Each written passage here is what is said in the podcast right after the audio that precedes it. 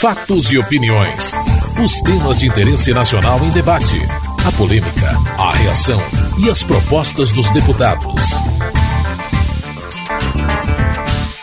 A oposição critica o governo pela redução ainda menor do que havia sido anunciado antes das eleições municipais deste ano das tarifas de energia elétrica para vigorar a partir do ano que vem. Dos 20% previstos, a redução passou para até 17% em média, devido à recusa de algumas empresas que não aderiram ao programa do governo. Para o líder do PSDB, Bruno Araújo, essa redução pode significar estelionato eleitoral. O governo extremamente arrogante fez a Eletrobras, patrimônio do povo brasileiro, evaporar pela metade. Os governadores de Minas Gerais, de São Paulo, do Paraná, fizeram um movimento de proteção dos ativos do povo brasileiro naquelas companhias estaduais que estão lá. A presidente da República fez uma promessa que a cumpra. Se a presidente da República prometeu ao Brasil às vésperas de uma eleição, em rede nacional de televisão, que ia fazer algo sem combinar com ninguém, que a faça, que o faça e que o cumpra. Diferente disso, é estelionato eleitoral, é enganação. As companhias estaduais, sobretudo no estado do Paraná, Minas Gerais, São Paulo, sempre estiveram abertas e estão, mas o mesmo governo que trata com absoluta, com absoluta prepotência tantas ações, por exemplo, desse Congresso Nacional, que vê a cada vez mais, nunca se viu tantos vetos presidenciais às ações do Congresso Nacional, é o mesmo governo que, com a mesma prepotência, tratou essas questões, prometendo fazer o bem com o chapéu alheio e não fazendo o que tinha de fazer abrindo mão de impostos como o PIS e COFINS, que significa de imediato uma redução de 5% na tarifa de energia. O líder do PT, Gilmar Tato, reagiu. A decisão teve aval da cúpula tucana. A CESP, a CEMIG, a COPEL ficaram de fora do novo modelo proposto pelo governo Dilma. Como elas são responsáveis por 25% de toda a geração de energia do país, a expectativa da redução média caiu de 20%, 20,2% para 17%. Portanto, o povo, o bolso do povo brasileiro já está perdendo 3% da energia, da diminuição da energia. No caso dos consumidores residenciais, a sua conta de energia, ela que ia ter um desconto de 16%, vai cair para 10% por culpa do PSDB.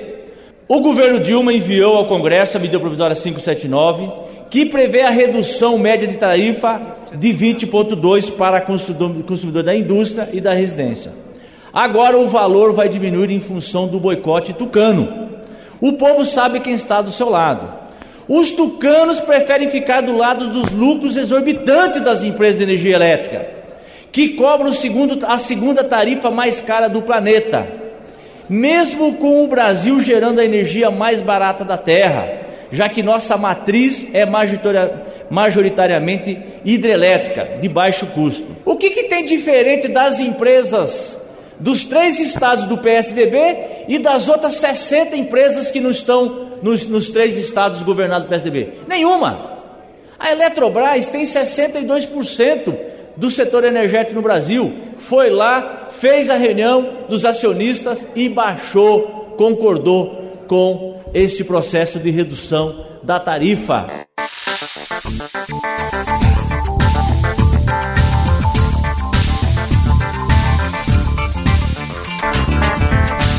A reforma política volta ao debate nesta semana. Relator da proposta, Henrique Fontana, do PT Gaúcho, afirmou que houve avanços em quatro pontos da proposta, que serão votados de forma fatiada.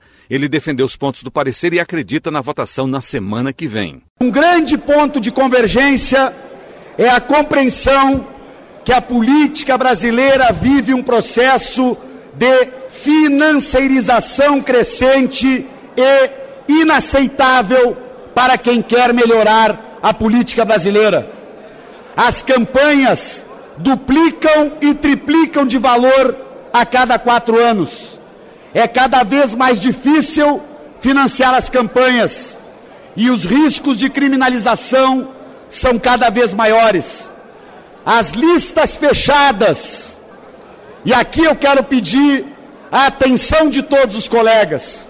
Nós queremos mudar, presidente Marco Maia, porque as listas fechadas que são feitas nos escritórios dos grandes financiadores de campanha não são listas democráticas, não são listas que garantem o direito de todos nós fazermos campanha em igualdade de condições e de fazermos campanha defendendo as nossas ideias com toda liberdade. Um outro ponto de forte convergência neste plenário, além do financiamento público exclusivo de campanha, é a coincidência de eleições. Muitos me perguntam, mas nesse sistema de financiamento público, o Caixa 2 pode continuar? Eu respondo com muita tranquilidade.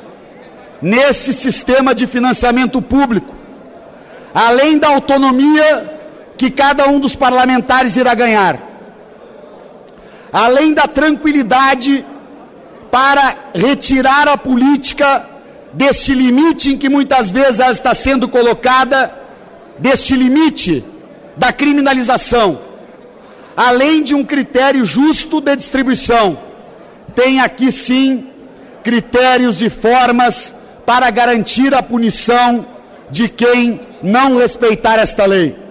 Primeiro, todos nós vamos saber antecipadamente quanto cada partido recebeu para cada nível de eleição antes de iniciar a campanha eleitoral. Diante da apresentação de pontos de uma proposta polêmica, deputados marcaram posição, como Ivan Valente, do PSOL de São Paulo. A proposta de financiamento público exclusivo de campanha e criminalização da atividade privada, ou seja, do financiamento receptor e do doador privado é fundamental, é o primeiro grande ponto. Acompanhado da lista partidária.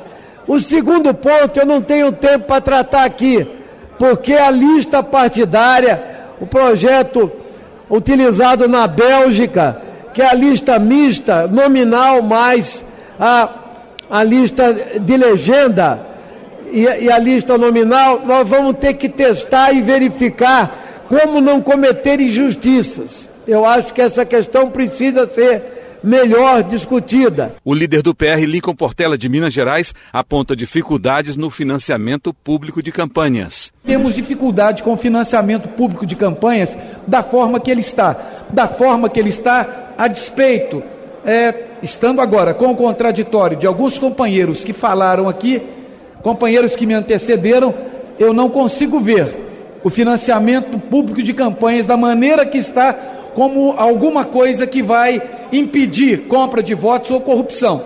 Pelo contrário, nós temos ali, inclusive, no texto, nós temos ali no texto, inclusive, um determinado momento que diz, uma determinada frase que diz o seguinte: quem é do partido, quem está no partido, quem tem um comprometimento partidário, poderá trabalhar na campanha. Ora, todos serão militantes, vai ser uma festa todos serão militantes, trabalharão no estado inteiro e não vão receber nada, vão trabalhar de graça. Brincadeira, por favor, me ajudem. É, já a gente. Me desculpe, então nós temos que ter bom senso nessas coisas. Já o líder do PPS, Rubens Bueno do Paraná, é contra a unificação das eleições. A única coisa que chama atenção, e nós não concordamos, é com a unificação da data das eleições. Porque aí nós estamos olhando para o nosso umbigo, estamos desconsiderando a democracia como um todo e não estamos chamando a atenção para os grandes debates nacionais e internacionais, municipalizando às vezes uma grande eleição nacional. Isso nós temos que discutir melhor, porque não é, um não é bom trazer para o debate aqueles que vão excluir uma eleição no meio, possíveis adversários depois para o candidato a deputado federal ou outro cargo que queira. Por isso, esta unificação da data deste calendário não traz bom avanço, mas o avanço de uma maneira geral, proposta aqui pelo deputado Fontana, é um avanço que nós estamos aqui aplaudindo, com alguns senões, apenas alguns reparos, mas temos certeza que será bom para o país. Marcelo Castro, do PMDB do Piauí, é a favor da unificação das eleições, mas as coligações. O PMDB é favorável à coincidência das eleições em 91% dos parlamentares do PMDB pesquisados. E a forma de fazer essa coincidência é o mais rápido possível. E o mais rápido possível é que as eleições de 2016, os prefeitos teriam dois anos de mandato para coincidir em 2018. 18. Isso não é pouco tempo, porque quem vai para a reeleição em 2016 já foi eleito aqui em 2012. O segundo item que houve maior concordância dentro do PMDB foi a proibição de coligações proporcionais. Na prática, as coligações proporcionais têm sido uma negação da existência dos próprios partidos. Se fazem no interior afora as coligações mais esdrúxulas possíveis. Um município de distância de 20 quilômetros do outro tem uma coligação completamente contrária e invertida da coligação desse município. Isso é a negação do partido e nós precisamos pôr um fim às coligações proporcionais. Marcos Pestana, do PSDB de Minas Gerais, concorda com a coincidência de quase todas as eleições. Nosso sistema eleitoral e político revelou um esgotamento, todos experimentaram isso de forma quase definitiva na última eleição municipal.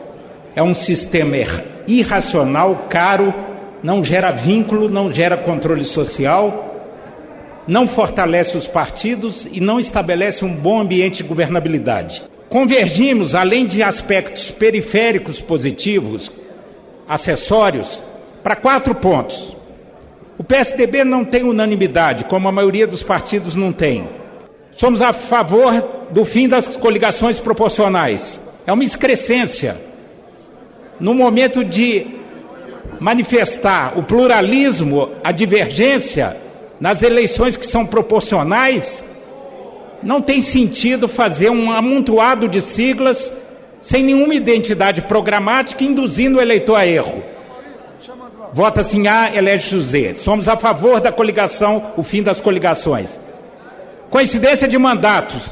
Somos a favor, mas queremos refletir e propor o isolamento da eleição presidencial. Nós não podemos mediocrizar a eleição de presidente da República. Projeto de nação está em jogo. Não podemos misturar com o buraco da rua, com o esgoto que está correndo no fundo do vale. Temos que fazer numa data, como foi em 82, de governador a vereador, e depois discutir macroeconomia, política internacional e o pro projeto de nação, o projeto de sociedade. Terceiro lugar, financiamento público.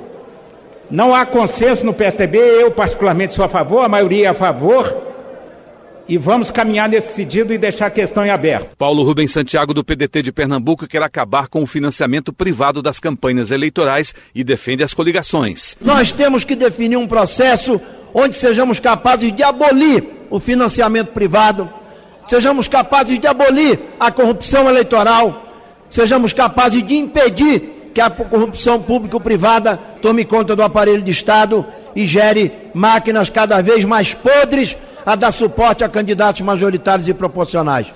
Por isso é que o PDT tem uma posição clara pelo financiamento público, pelo fortalecimento dos partidos e não vamos engolir o discurso fácil contra as coligações proporcionais.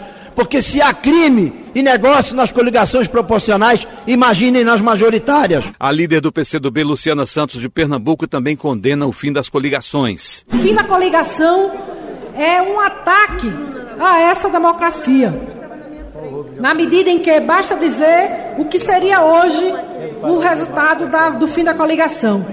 Em mais de cinco estados, nós teríamos somente dois partidos que alcançariam o quociente eleitoral. Em Roraima, apenas um partido. Os deputados federais pertenceriam apenas em dez estados, três ou quatro partidos elegeriam os deputados federais. Além de que a Constituição brasileira ela garante a livre associação das coligações. As associações de, não, não é feito obrigatório, ela é livre. Ela é a partir da afinidade ideológica e política. Isso é uma condição mínima da liberdade de expressão e da disposição à livre associação entre as pessoas por afinidade política e ideológica. Beto Albuquerque, do PSB do Rio Grande do Sul, defende as coligações. A política brasileira virou uma guerra de poder político e econômico. Isso tem que mudar, porque a essência das políticas sociais advém da qualidade da política. Se perdermos a qualidade da política, perderemos a qualidade das políticas sociais. Por isso, senhor presidente, discutir a reforma política ela é importante. Não nos enganemos, não é possível resolver, resolver tudo ao mesmo tempo. Mas nós precisamos enfrentar algumas questões e o relatório que o deputado Henrique Fontana apresenta traz alguns desses temas de fundo são fundamentais. Por exemplo, a unificação das eleições. Isto é um tema capaz de fazer o Brasil ter partidos nacionais. Muito mais do que discutir, e a deputada Luciana tem razão, a questão do fim das coligações, unificar eleições a cada cinco anos obrigará todos os nossos partidos a criar identidade nacional. Hoje, poucos de nós conseguimos fazer isso porque no plano do município há uma aliança, no plano do Estado há outra, no plano federal há outra aliança e os nossos partidos perdem identidade, perdem potência, perdem contato com a realidade. Você está ouvindo Fatos e Opiniões.